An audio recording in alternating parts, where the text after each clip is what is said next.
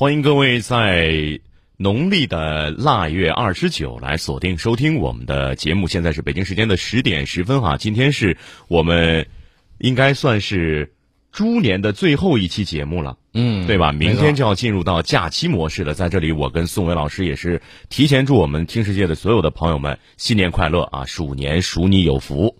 呃，大家都知道啊，这个到年底的时候，大家特别需要做一件事情，就是回家。嗯啊，今年呢，我也很荣幸，我也啊，想你回家看看。特别想，你不是回过了吗？火星，回火星，回火星啊！这个计划呢，我们现在已经列上了。今年七月份的时候，我们要实施首次的火星探测任务。孙老师说到火星的时候，两眼放光啊！那没错，要回到老家去看一看啊。我们从这个中国航天科技集团了解到呢，长征五号遥四运载火箭预计在二零二零年的七月执行我国首次火星探测任务，发射火星探测器。这是我国首次披露火星探测任务的执行月份。目前呢，承担此次任务的长征五号遥四运载火箭大推力氢氧发动机已经通过了地面的大考，即完成了一百秒的校准试车。这也是该发动机总装出厂之前的最后一项实验，标志着我们的发动机性能呢达到了预定要求，即将转入火箭总装的阶段。那么，根据中国航天科技集团相关专家的介绍，我国火星探测任务的实施步骤是这么几步呢？一步一步来啊。嗯，第一步，使用长征五号火箭，把这个火星探测器发射到地火转移轨道啊，嗯地球和火星转移轨道。然后呢，随在这个地面测控系统的支持之下，然后通过多次机动变轨，然后呢中途修正，在近火点啊，近火点是指的是靠近火星那个点，然后呢实施制动，进入环火椭圆轨道，运行到选定的进入窗口之后。探测器呢将实施降轨控制，释放着陆巡视器。为什么会这么一串复杂的情况呢？首先呢，今年二零二零年是地球和火星这个比较接近的年份儿。呃，如果说火星运动到哪儿呢？运动到这个太阳另外一面的时候，不好意思，你离它就非常的遥远。你就你就过不去了。窗口期呢，这个两年一回，所以说呢，这个窗口期很重要。而这两年到底会发生什么也不知道，所以趁现在赶紧。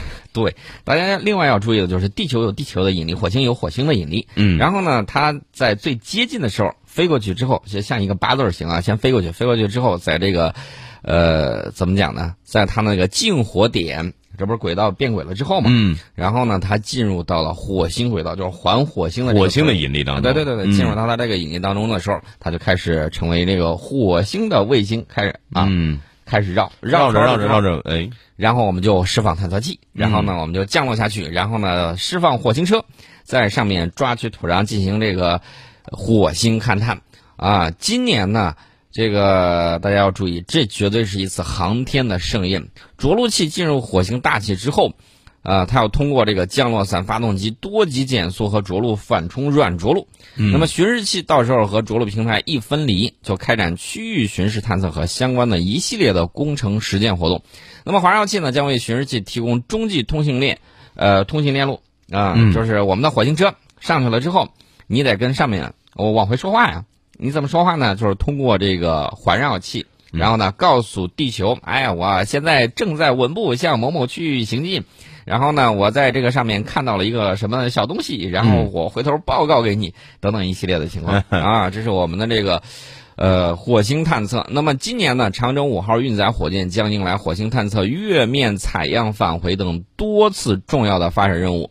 那么大推力氢氧发动机实验团队呢，也将开展二十四次实验任务，其中十二次是验证可靠性的长程实验，还有十二次是准备上天飞行用的短短的一百秒的校准实验。所以在今年我们的火星探测任务是是已经在计划当中了。嗯我觉得这非常有意义啊，就是七月份我们通过几十年、上百年的努力。终于从就是有航天技术、有火箭，然后到探月，在最后现在今年终于要到火星了，啊，哎一步步赶上的过程特别激动。嗯，呃，要告诉大家一个，我也想，去宋老师家做客。要告诉吴楠一个背景，也告诉啊我们听众一个背景。什么背景呢？也就是现在多国在加速布局太空经济。布局太空经济啊，包括美国、日本等国发布的新的预算方案，你从那个钱里面，嗯你就能够看得出来，都扩大了在太空领域的除了民用支出之外，嗯，还有军事投入。军事投入，军事投入，一方面呢是出于军事战略目的，另外一方面也是为了本国参与太空经济产业竞争进行保驾护航。嗯，这个是太空时代，就相当于人类的大航海时代啊！你要去更多的地方。对。那么我们看这个一月二十一号，日本读卖新闻呢有一个消息，就是日本首相安倍晋三二十号在国会施政报告里面确认。日本将于今年正式建立叫太空作战部队啊！你看这个步伐都很快。然后呢，太空作战部队，他打算投入五百零六亿日元，嗯，然后用于太空项目。预算案呢正在等待日本国会的批准。那么，美国总统特朗普去年十二月二十号签署了二零二零财年国防授权法案。那么，法案呢就把太空认定为作战领域啊，批准建设太空军。法国官员也宣布成立该国太空军的方案。嗯，这个有很多。这样打仗会怎么打？这个开着航天飞机？当然不是，他首先要嗖嗖嗖，那倒不会。首先要干掉的肯定是你的卫星。如果打起来的话，美国也在积极的去研判。那么除了他们之外，你看武昌里面还有英国啊。英国呢，英国国防部说了，来自政府啊、业界还有学术界的代表将在二零二零防务空间会议上专门去携手合作啊。这个会议呢，把一个议题。也就是太空列入到这个带来的挑战以及更广泛的经济机遇上面去，这是英国国防领域方面的。据说到时候要有四百多个这个企业、科研院所的代表汇聚一堂，然后呢，热烈的讨论应对英国面临太空迅速变化的这种趋势，然后呢所需要的下一代的技术、基础设施还有人才啊，人家也在考虑人才梯队的建设呀，包括基础设施的这种呃发展。呃，那么按照英国一个国防部的高官的话来说呢，就是说从支持行动到预测天气啊，对安全和繁荣来讲，利用卫星获取信息是至关重要的。他说，保护我们的卫星需要发展尖端设备，所以我们邀请业界、学术界和政府各部门最聪明、最优秀的人士来讨论当今的变革性技术。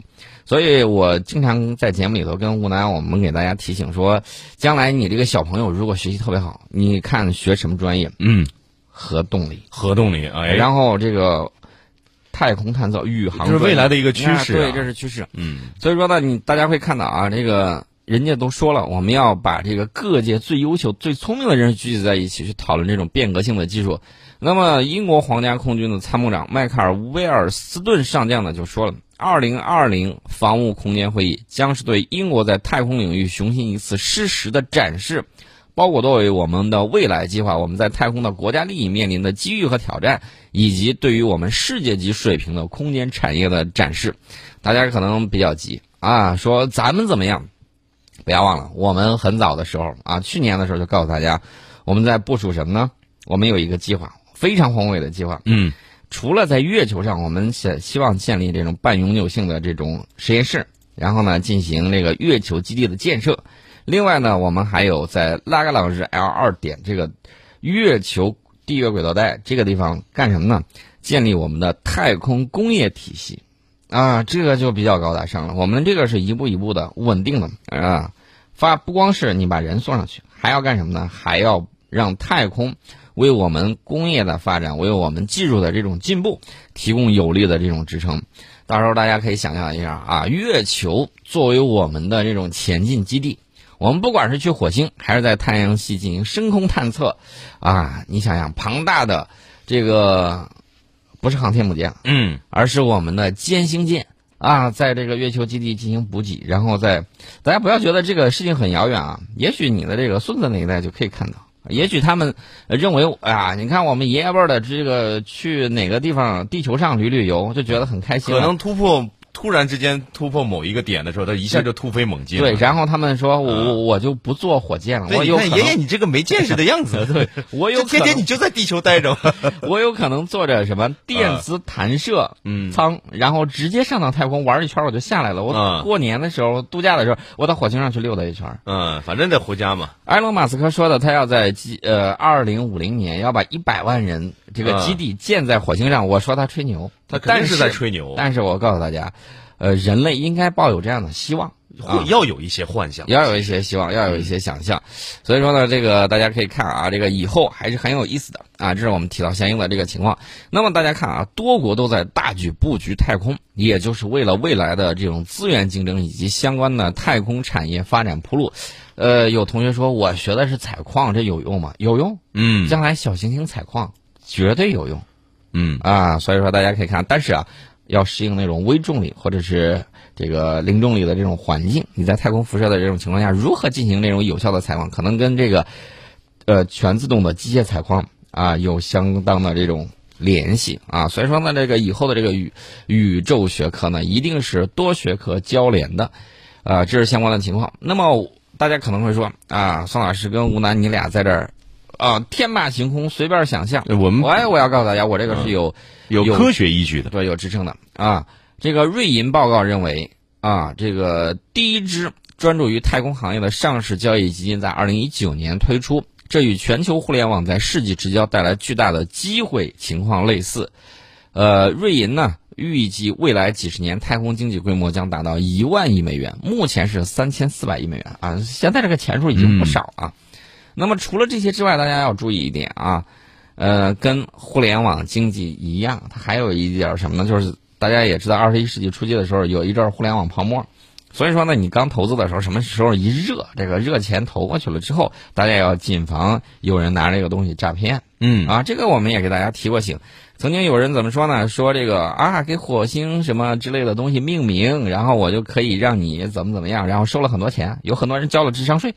啊，这个情况大家都看到了，所以说呢，这些东西一定会伴随着，也就是说，相应的这种诈术啊、骗术，一定会随着科技的进步，它会表现出不同的这种形式，这是也是大家要注意的。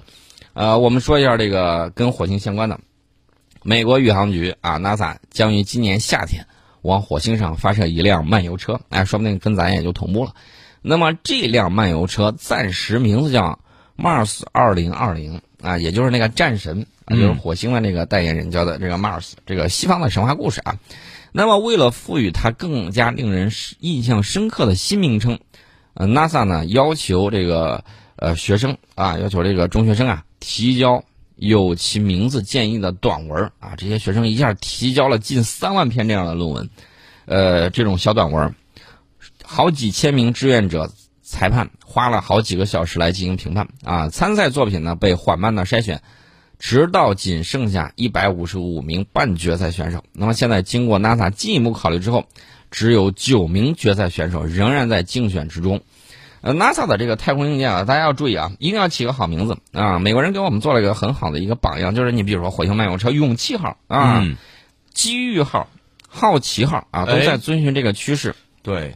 所以说呢，它的这个火星车命名叫 Mars 二零二零啊。如果大家觉得这个很熟悉或者怎么样，还有其他有一些这个人提供各种各样的这种名字啊，有这种五到八年级组的，有九到十二年级组的等等等等的。然后呢，进行相关的呃这种想法以及论文的这个呃就是短文的这个论述等等等等。那么我们的火星车，我觉得征集我们可以通过像微博啊啊等等这这一些。进行这个征集名字，让给全国的中小学生上一堂科普课。哎，我觉得这个东西很有意义，征文啊，征名，然后呢，大家热烈的去讨论，这种形式引起大家的这种参与，其实呢，能够大大促进大家对科学的这种认知以及向往啊。这是我们提到了相关的情况。那么今年呢，哎，我要给大家说一下，要一起感受前沿科学的这种魅力，比如说。大家还记得我们天上的一个墨子号量子科学实验卫星吗？啊，这个量呃，这个墨子号量子科学实验卫星呢，啊，包括有其他有一些项目啊，比如说这个前两天提到的量子反常霍尔效应测量啊，还有这种发动机等等等等等等，有很多东西。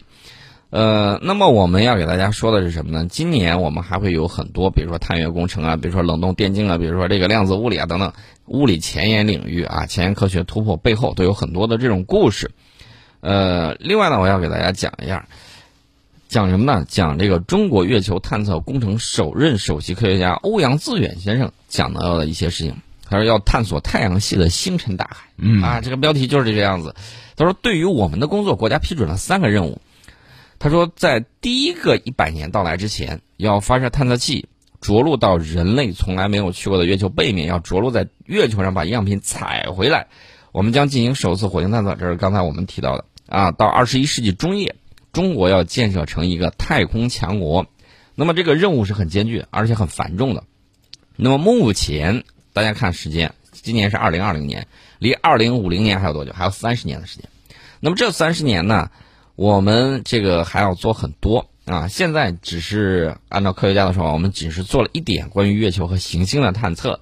那么我们接下来还要做很多的这种事情。之前我曾经给大家讲过一些，呃，那么我给大家简单的聊一聊，我们干嘛要到月球背面去啊？很多人现在还不明白这个问题啊！我给大家科普一下：第一，人类得到了很多来自宇宙、银河系和太阳系的科学信息，嗯，但是由于地球电离层的这个干扰，我们收不到长波的电磁波或者是低频的电磁波。那么这些信息呢，在月球正面你也收不到，为啥呢？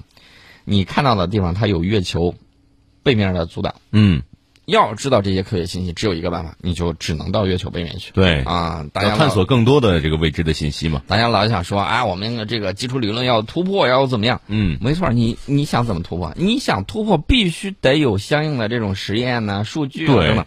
综合起来，你总结出来规律，应用到现实。它是非常全面的一个复杂的一个信息系统，然后支撑着某一个点可能有个突然的突破，对吧？就是我们都要去了解，都要去探索。另外呢，月球的历史正面最古老是四十亿年啊，地球是四十六亿年啊。早在四十亿年前，更古老的历史我们就不知道。对。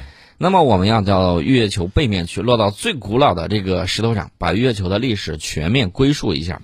另外呢，这个月人类之前是从来没有到过月球背面的。我们跟欧洲很多国家合作研制了几台仪器，我们一定会测出来月球背面的表面环境、近月空间环境，这些全都是人类从来不知道的啊。所以说，我们现在研究出来很多的成果正在逐步的发表。那么嫦娥四号呢，已经工作了整整一年，取得了大量的成果。按照计划，二零二零年底我们要到月球上采样返回。啊！而且中国人挑了一个地方，离阿波罗载人登月的地方很远，在一千多公里以外。嗯，我们落下去之后，用这个电铲子、电铲子啊采样，加上自己打钻取样等等，把所有的样品呢装到锥形舱里面。但是我们是回不来的啊，在月亮上没有那么多燃料把它送回来。我们只要它飞上天，月球空间站跟飞船就会自动对接，最后这个飞船把它整个带回地球。这个时候呢，就可以用降落伞很安全的落在内蒙古的四子王旗，然后我们就可以开始研究这些，没错。啊，采样返回的东西了。啊。另外呢，我们要告诉大家，这个呃，我们说七月份要发射这个火星探测器，嗯，大家可能会说，那到火星上去要多久？七个月，七个月对，路上得飞七个月，嗯，将近四亿，到明年才能到，明年明年春天了，明年二月份，差不多也就这个时候，对。啊。要跑将近四亿公里啊！我们到火星上去是为了全面的探测火星啊！这也是中国头一次去。中国的科学家呢，曾经做过一个工作，就是运用这个火星掉下来的石头，在北京的实验室做过大量的分析，最后证明火星曾经有生命啊！这个是欧阳自远先生说的啊。这个那当然，现在不是在直播间了嘛？对，这个呃，这个是一件很了不起的事情。我们是在欧洲发表这个成果。二零一四年的十二月二号，美国的好奇号向全世界公布了他们的探测结果，证明火星上曾经有过生命。他们的记者招待会是在二零一四年的十二月十六号，比中国晚了半个月。啊，这是当时我们这个的情况。这件事情，人们仍然承认是中国首先做到的。但是火星上到底有没有生命？究竟以什么样的生命形态存在过不清楚。嗯，所以说呢，另外全世界的科学家呢都有一个共识：改造火星，让它变成第二个地球。这个有点伟大啊，梦想。以后就不是流浪地球了啊，流浪火星。哎，不是流浪，带着火星去流浪，有可能。嗯，啊，一带着地球和火星一块流浪啊，还是那个什么扎球，月球陪了你那么多年，你就带着火星走了。呃，这个。这个怎么讲？虽然很文艺啊，嗯但是大家要注意，我们的这个脚步，人类的脚步不会永远停留在地球之上。嗯，我们在半点报时广告之后，跟大家接着聊啊，科技的发展。